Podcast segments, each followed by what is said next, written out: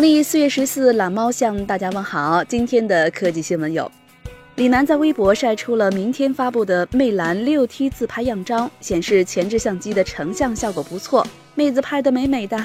好是好，不过得有个漂亮妹子给拍才行。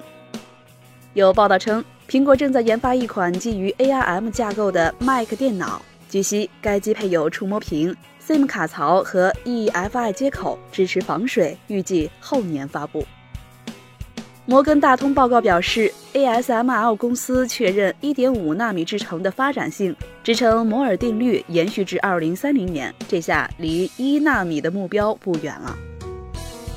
小米官方宣布，三十一号的发布会上，与小米八和米 U 十同时登场的还有小米手环三。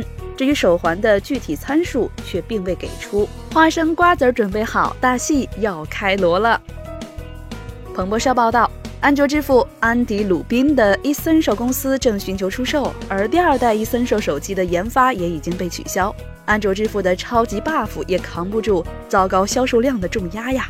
大家最期待三十一号小米发布会的哪款产品呢？欢迎订阅或搜索公众号 VZOO 来投票互动，留言上墙。上周发起的“你觉得 vivo Z1 怎么样”的投票中，有百分之四十四的小伙伴表示 Z1 是一台缩水机。极简又拉风，每天一分钟。